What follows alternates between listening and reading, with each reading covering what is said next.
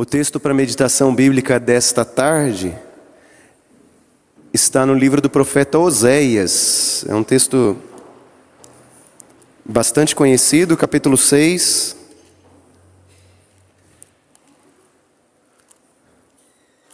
O verso 3.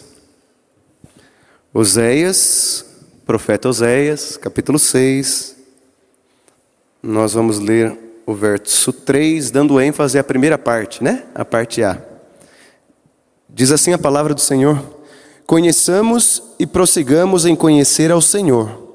Como a alva, a sua vinda é certa, e ele descerá sobre nós como a chuva, como a chuva serôdia que rega a terra. Palavras do Senhor, amém? Que Deus nos edifique nessa tarde. Uh, nós vivemos um tempo em que existe uma procura intensa pela felicidade, né? Pela felicidade. E isso não é de hoje. Isso foi sendo construído ao longo dos últimos séculos, ao longo dos últimos séculos. Existe nos últimos séculos uma valorização do indivíduo, né, da pessoa e a busca, a valorização da busca dessa pessoa. Isso se tornou legítimo. Isso foi acontecendo gradativamente, né? Ah, então, por exemplo, na Constituição dos Estados Unidos de 1776 consta lá que todo indivíduo tem direito a perseguir a felicidade. Né? Isso já demonstra um anseio daquela população, ainda no século XVIII, em procurar a felicidade. Quando se coloca isso na Constituição, no, no, documento da independência, já mostra que legitima a busca pela felicidade. Né? É algo que precisava estar colocado no documento oficial. Posteriormente, nós temos a Revolução Francesa, em 1789, que lá já também se fala da busca por valores como a, igualdade, a liberdade, a fraternidade. Né? E aí se passam os séculos, uh, tem a busca dos direitos, uh, o escrutínio universal, todos têm direito a voto, e, e, tudo isso é muito bom, e tudo isso é muito necessário.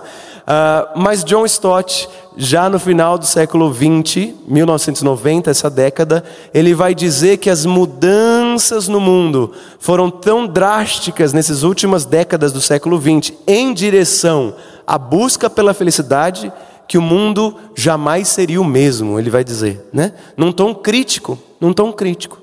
E nós nascemos nesse contexto. Alguns no século 20, uh, século 21, tem alguém entre nós que nasceu no século 21? Ah, temos aqui alguém que nasceu no século 21. Ah, o Felipe. Então, é, nós já nascemos nessa busca pela felicidade. E quando a palavra de Deus ou essa pessoa não vem em ambientes de fé, para conhecer o que realmente importa na vida, ela acaba sendo e compreendendo o mundo a partir dessa perspectiva. O que eu quero é ser feliz. E aí eu quero passar na melhor faculdade, eu quero ter o melhor curso para ter o melhor salário, porque com isso eu vou ter boa condição financeira para sustentar as minhas regalias, os meus desejos. Afinal, eu existo para satisfazer a mim mesmo, né? O que eu quero é ser feliz. E aí tem vários filmes de Hollywood que vão falar, né? Quais são as coisas que você não pode deixar de fazer antes de morrer, né? As viagens e tudo isso. Uh, e isso é muito comum. De certa forma, uh, isso também acontecia, guardado as devidas proporções, na época do profeta Oséias no Reino do Norte. Porque no Reino do Norte uh, começou o povo a se adulterar né? Adulterar com outros deuses. E isso é latente na vida do profeta Oséias, que é considerado um dos maiores da sua geração. Isso porque ele é conterrâneo ali da, da, também de Isaías, né? Do profeta Isaías. E todo o livro do profeta Oséias é construído é, em cima da destruição do povo, desse povo que estava promíscuo, que estava olhando para outros lugares para satisfazer-se a si mesmo, que estava buscando a realização dos seus desejos, das suas buscas e procurando outros deuses, né?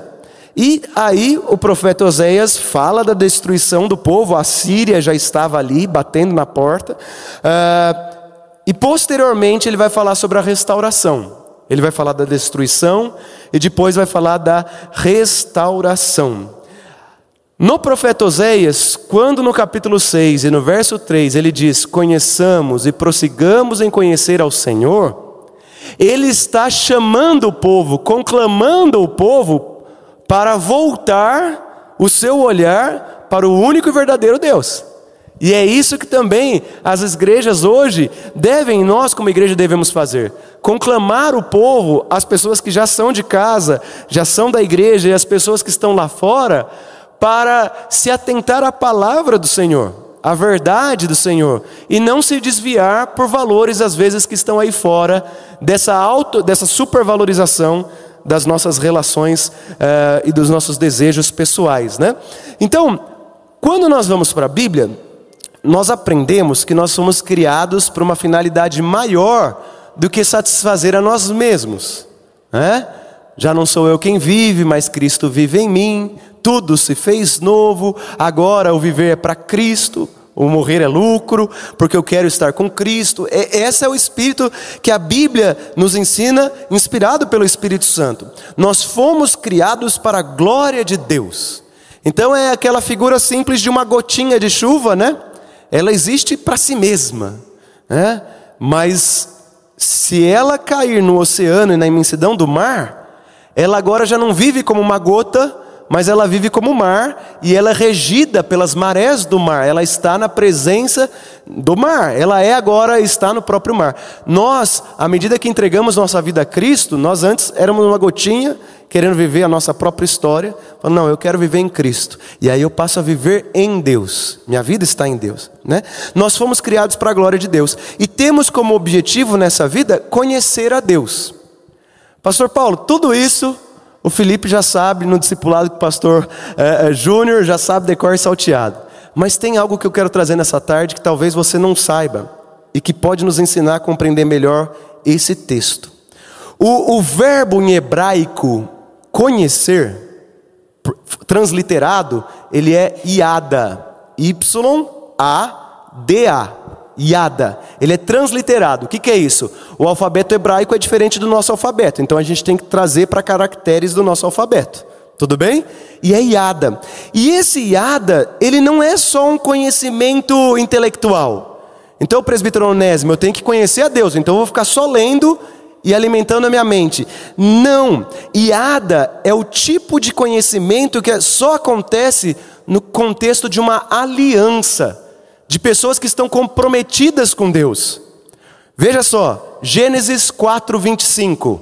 Quem que puder, abre aí. Gênesis 4, 25. É dito que conheceu Adão a sua mulher Eva, a qual concebeu e deu à luz a Caim. O verbo conheceu Adão a Eva é iada. Eu vou repetir conheceu Adão a Eva e esta concebeu e deu à luz a um filho, Caim. Esse conheceu aí é Iada, o mesmo Iada, conhecer, que Oséias vai falar. No Novo Testamento, Mateus 1, 25, é dito assim: José não conheceu Maria até que ela deu à luz a Jesus. Conheceu aqui no grego é a tradução do Iada. Pastor, o que, que o senhor está querendo dizer? Eu quero dizer que conhecer é algo tão íntimo, mas tão íntimo, que ele é estabelecido no contexto da aliança. Porque a relação mais profunda que existe na, entre seres humanos, de acordo com as Sagradas Escrituras, é a relação de marido e mulher. É a única relação que a gente diz que se torna uma só carne, né? Os dois se tornam uma só carne. E essa relação, ela é estabelecida nesse compromisso, nessa aliança, nessa fidelidade, nesse conhecimento profundo, né? É uma ação íntima, tão íntima como a do marido com a esposa. Então, o profeta Oseias, ele usa o verbo que é relacionado a este compromisso, essa aliança, para falar conheçamos a Deus. Isso não é novo. No Novo Testamento, muitas vezes Jesus, ele se compara ao noivo e a igreja a noiva.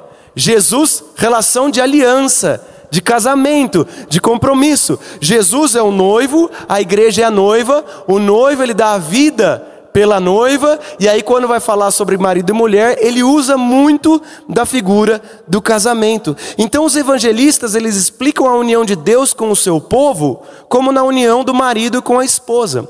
Pastor, mas o que, que isso pode trazer para mim na minha busca por Deus e na minha busca pela santidade?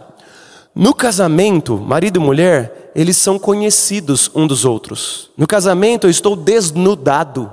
A minha esposa sabe quem eu sou, eu sei quem é ela. No casamento, eu sou transformado, a minha esposa tem influência sobre a minha vida.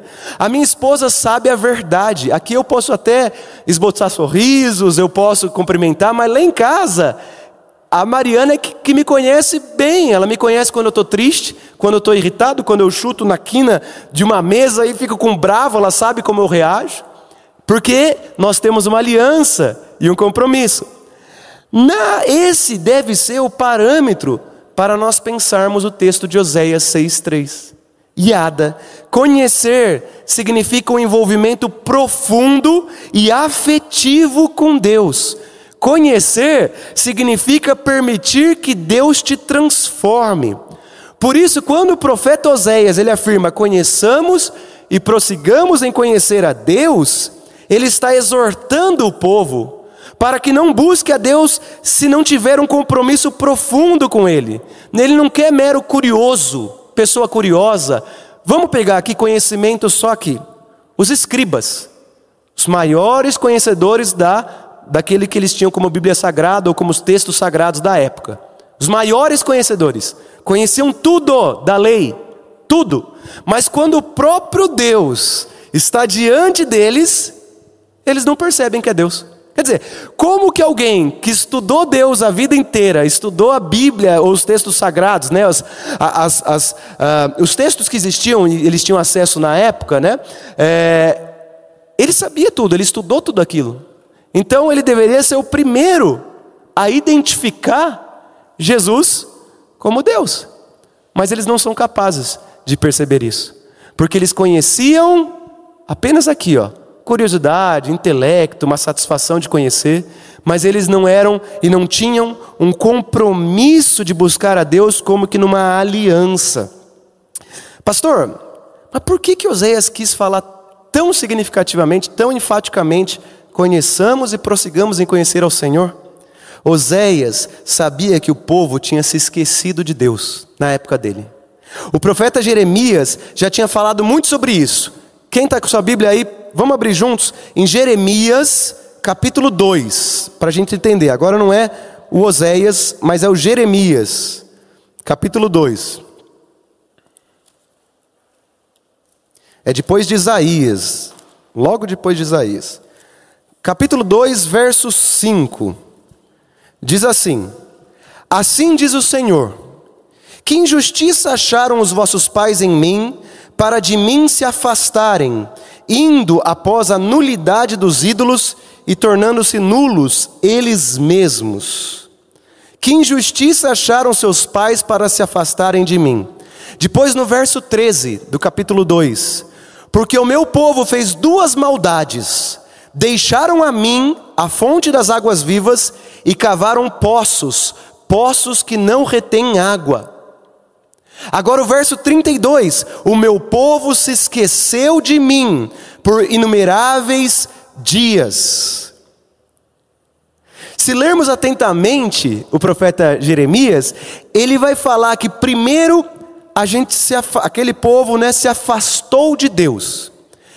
Eles conheciam a Deus, conheciam a lei de Deus, mas se afastou.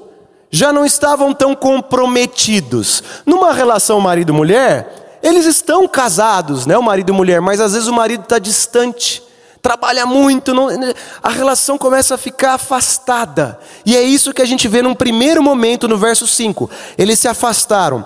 Depois, deixaram, no verso 13, deixaram a mim. Então já sabe que existe Deus, mas deixou Deus. Deixou. Não quero saber de Deus. E depois no verso 32, que é o terceiro momento, se esqueceram de Deus. Depois que se afastou, deixou. Depois que deixou, nem se lembra mais. Isso é o que acontecia naquele contexto. E aí, Jeremias, no verso agora 8 do capítulo 2, os que tinham a lei não me conheceram. Yada, Yada. Os que tinham a lei não me conheceram. Veja, Priscila, eles tinham a lei, eles sabiam de toda a verdade, mas eles não me conheceram, diz o Senhor. Conhecer como? Iada, relacionamento de aliança, de compromisso, de entrega, de inteireza. Conheci apenas aqui, como os escribas conheciam, mas eles não me conheceram. Verso, agora Jeremias 4, Jeremias capítulo 4, verso 22. O meu povo é nécio, não me conhece. Iada, são filhos ignorantes, não entendidos, sábios para fazer o mal. O problema central do esquecimento de Deus é que eles não conheciam a Deus. Quando Jeremias Oséias, e agora especificamente na mensagem de hoje, Oséias 6,3, vem e diz: Conheçamos a Deus. Ele não está falando qualquer tipo de conhecimento, Felipe. Ele está falando: se comprometa, faça uma aliança, vamos caminhar juntos. Esse nível de conhecimento. Porque se nós não conhecemos a Deus neste tipo de aliança, então nós nos esquecemos dele, deixamos ele, e, e, e aí já não estamos mais com ele, né? Eles não estavam comprometidos. E aí, Jeremias, capítulo 9, hoje eu estou citando bastante verso. Capítulo 9, versos de 3 a 6. Eu não vou ler tudo, mas eu vou ler algumas partes. Diz assim: Porque de mal em mal procederam, e não me conheceram, diz o Senhor. Aí um pouco mais para frente. A sua morada está no meio do engano. Assim, por muitos enganadores, não quiseram me conhecer. Primeiro, eles se afastaram, depois, eles deixaram a Deus, e depois, eles se esqueceram de Deus. Veja, veja bem, eles eram religiosos, eles sacrificavam e faziam sacrifícios, eles iam três vezes ao ano ao templo, eles se sentiam aos seus próprios olhos parte do povo. Mas Deus levanta o profeta para falar: vocês não são parte do povo, porque vocês não me conhecem como num relacionamento de aliança e de compromisso. Talvez vocês sejam interessados, curiosos sobre mim, mas não me conhecem verdadeiramente, porque vocês têm tido relação com outros deuses e buscado se satisfazer em outros lugares e não estão comprometidos comigo como numa aliança. Deus está se levantando dizendo: cuidado, através da boca dos profetas. E essa palavra, o Antigo Testamento ainda é válido para nós, não é? Ela serve para nós hoje. E agora cabe pensar a nossa vida. Será que em algum aspecto a gente não está se afastando de Deus, ainda que estando aqui sempre de domingo na igreja? Será que por algum descuido maligno nós não estamos praticando os atos religiosos, mas nos afastando ao mesmo tempo de Deus? Como marido e mulher, mas eu pago as contas, eu durmo na cama, é, mas ele chega meia-noite, ele só fica fora, está tá pagando, as, tá pagando as contas, está ajudando na casa, no que é possível, mas se afastou, se desconectou, não é? Então, os profetas, eles vêm para nos alertar, inspirados pelo Espírito. E nesse tempo de santidade, nós entra estamos entrando na última semana de jejum e oração, nós somos chamados, na última não, perdão, na segunda semana tem mais uma, é, uh, estamos então aí no meio, vamos pensar hoje juntos, por amor a Deus e por amor a nós mesmos, vamos avaliar nossa vida, será que em algum aspecto eu não me afastei de Deus? O pastor Pesini, no curso que ele deu, ele foi forte. Ele falou: Deus diz que quem o ama é quem ama os seus mandamentos. E ele diz que nós devemos fazer discípulos. Então, se nós o amamos, nós devemos fazer discípulos. Então, se não estamos fazendo discípulos, não amamos a Deus. Na prática, ele foi forte nisso. Isso mexeu um pouco comigo. Eu falei: ih, rapaz, eu estou falando para todo mundo e para mim mesmo que eu amo a Deus, mas eu não estou plenamente comprometido com aquilo que Ele deseja que eu faça. Então eu quero fazer uma autoanálise, Ivani, e, e, e falar: peraí, deixa eu acertar aqui meu parâmetro. Senhor, tenha misericórdia de mim. Jeju, tempo de jejum e oração é para isso, irmãos. É para ser franco com Deus, é para confessar, é para observar, e os profetas estão aqui para falar de uma forma incisiva e forte que nós devemos conhecer a Deus. As gerações mais antigas conheceram a Deus e ensinaram isso aos seus filhos. Mas qual ensinamento de Deus nós estamos passando para os nossos filhos? Está a Francine aqui, né, coordenadora do Ministério Infantil. Será que é só esse conhecimento aqui? Ou é o conhecimento deles um dia entregarem a vida deles a Jesus? Porque o que, que, realmente importa é entregarem a vida a Jesus. Porque se nós não fizermos isso com as novas gerações, Filipão, de ter esse compromisso não só de uma curiosidade com a palavra, mas de uma aliança tão profunda quanto a de um marido e uma mulher, como que esses novos vão sustentar e crescer e transformar com os testemunhos de vida? Se nós não nos atentarmos devidamente a este assunto, poderá acontecer que em duas ou três gerações a igreja seja governada por pessoas que não conhecem a Deus. Eu vou repetir. Se nós não nos atentarmos às palavras desta, desta, desse profeta Oséias e refletirmos com ela, nós, não só a primeira IP de Curitiba, mas as igrejas em geral, podem ser levadas a, em duas ou três gerações, estarem sendo governadas por pessoas que não conhecem a Jesus não conhecem Yada, né? que se afastaram ou, ou, ou deixaram. É, eu usei a ilustração da gota, né? E quando eu estava pensando nessa mensagem, eu imaginei assim, né? Eu imaginei o mar, aí eu imaginei o deserto logo ali do lado e uma árvore. E aí uma gota, tipo um orvalho, em cima de uma folha. Eu imaginei, lendo a Bíblia. E eu como sendo aquela gotinha. E eu falando, eu quero cair nesse mar e perder a minha individualidade, a minha, o meu ego né, inflado, ou eu quero ficar aqui nessa, nessa folhinha que um dia vai secar e morrer nas areias quentes do deserto e evaporar.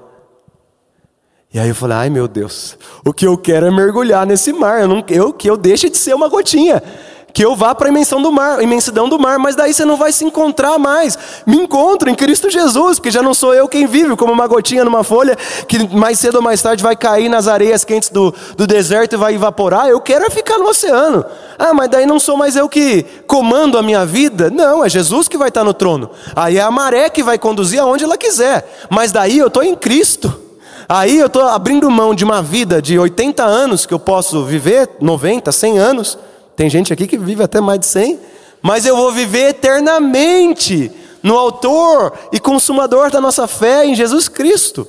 Eu não, na hora eu pensei, jamais quero ser essa gotinha que eu, eu me jogo e me lanço pelo poder do Espírito. O principal propósito da vida não é a felicidade. Quem nos dá alegria, a pastora Priscila pregou sobre isso há alguns domingos, muito bem, é isso, quem nos dá alegria é Deus.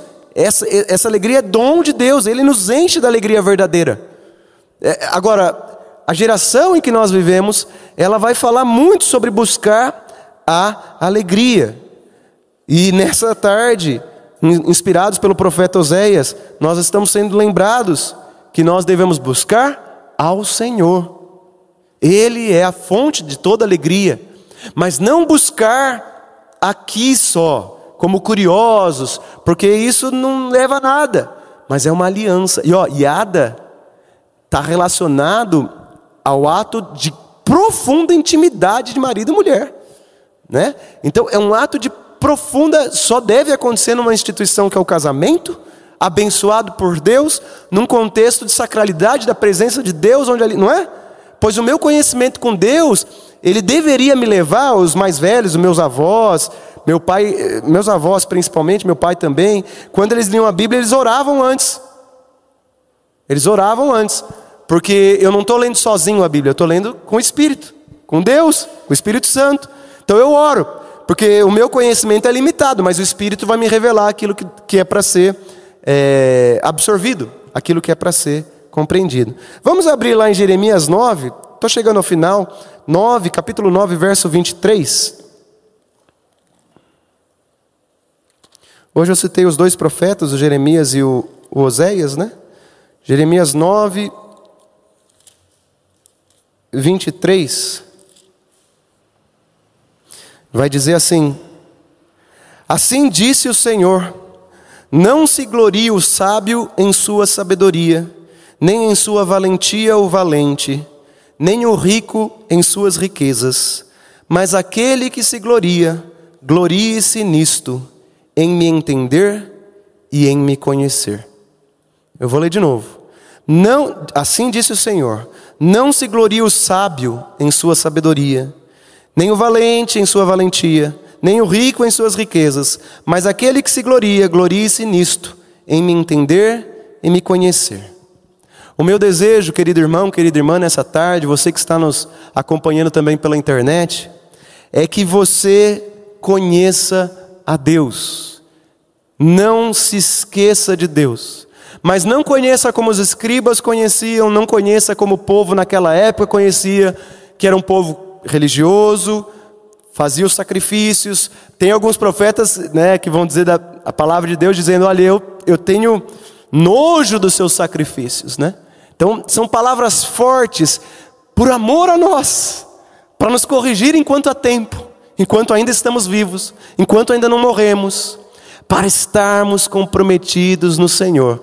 Ele, tudo que nós precisamos está nele, ele vai nos sustentar, ele vai nos dar alegria plena, alegria que o mundo não pode oferecer. E aí nós seremos plenos e realizados quando estamos nele. E aí, nesse tempo de santidade e nesse tempo também de conhecimento de Deus, no seu jejum dessa semana, estamos aqui quase no meio da semana. Converse com Deus. Eu quero te desafiar a confessar. Porque a, a, mudança da igreja, né? A gente sonha cada vez mais a igreja cada vez mais linda e tem estado cada vez mais linda. Na equipe pastoral a gente está muito entusiasmado, mas ela nasce também da confissão. É, é, é, a revitalização ela passa pela vitalidade do Espírito que nos leva a confessar os nossos pecados, a, a se arrepender deles a não praticá-los mais e a se comprometer com Jesus. Então, se você não tem discipulado, fala para Jesus. Fala para Jesus, fala Jesus. Tá todo mundo falando de discipulado, já faz três anos que o pastor Matias fala que tem que discipular. Ai, Jesus, me dá até calafrio. Não sei, não sei nem por onde começar. Já estou com uma certa idade. Senhor, mas o pastor Paulo hoje veio para falar de Oséias e tocou nesse assunto. Eu quero, então me ajuda. Eis-me aqui. Senhor, não sei nem por onde começar. Fala para um amigo. Fala para um mentor, para um discípulo, para um dos pastores, pastora. Tenha coragem de, de, de buscar ajuda, de, de, de, de caminhar, porque isso agrada o coração de Deus. Não se esconda como as crianças fazem depois que tem o pecado, ela tenta esconder. Uma vez eu quebrei o lustre da garagem de casa jogando bola. E eu achei que minha mãe não ia descobrir, né? Mas eu descobri que minha mãe tinha a cabeça na nuca, do lado, na frente, em tudo que é lugar, porque ela sabia de tudo. E, e ela não me falou, ela estava esperando que eu fosse falar. E passou uns dois dias, eu não, aí eu fui falar para ela. E ela falou, filho, eu já sabia. É, Aí ela deu bronca, tudo, né? Deu castigo, mas falou: fica na paz, vamos, vamos caminhar junto, vamos pensar em outro lugar para você jogar bola. Né? É, eu creio que Deus está nos chamando nesse tempo de jejum e oração, irmãos e irmãs, para a gente ser sincero com Deus, com as pessoas, pedir ajuda.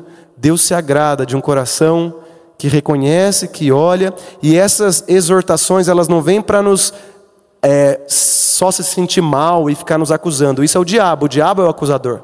Elas vêm para a gente tomar consciência, maduros que somos na fé, e fazer alguma coisa a respeito disso. Amém? Eu quero orar por você, e aí na sequência nós vamos ter a parte de orações. É, vamos ficar em pé? Oremos. Senhor Deus, ó Pai, obrigado por tua santa palavra. Obrigado, ó Pai, pelo teu servo, o profeta Oséias. Obrigado pelo teu servo, profeta Jeremias. Obrigado porque o Senhor, Pai, que habitava, que o seu Espírito que se fez presente na vida desses profetas, falou a verdade. Uma verdade, ó Pai, que nos incomoda, uma verdade, ó Pai, que nos leva a pensar, mas uma verdade de amor, uma verdade que cura, que limpa, que restaura. E nesta tarde, ó Pai, nós escutamos essas verdades mais uma vez, comprometidos que estamos com a tua palavra. E nós pedimos, ó Pai, que o Senhor tenha misericórdia de nós. Pedimos que o Senhor nos ajude, ó Pai, a caminhar. Pedimos que o Senhor nos ajude a te conhecer como esse ato de compromisso e aliança e não meramente intelectualmente. Se o Senhor levantou entre nós, ó Pai, é, revelações de pecados que possamos estar cometendo, que o Senhor nos ajude, ó Pai, a parar com eles, a pedir ajuda e a sair deles, ó Pai, para que a tua igreja se fortaleça, para que aquilo que o Senhor tem preparado para nós possa ser realizado plenamente e que nós sejamos instrumentos nas tuas mãos nessa obra linda que o Senhor já está realizando na igreja há muito tempo aqui na IP de Curitiba e vai continuar realizando, ó Pai. Ajuda-nos, Senhor, a ter esse espírito de, de conversão, ter essa posição de joelhos dobrados para que nós sejamos curados, transformados, limpos e restaurados. Ó Pai, tenha misericórdia de nós, nós te agradecemos pela palavra e oramos em nome de Jesus. Amém. E amém.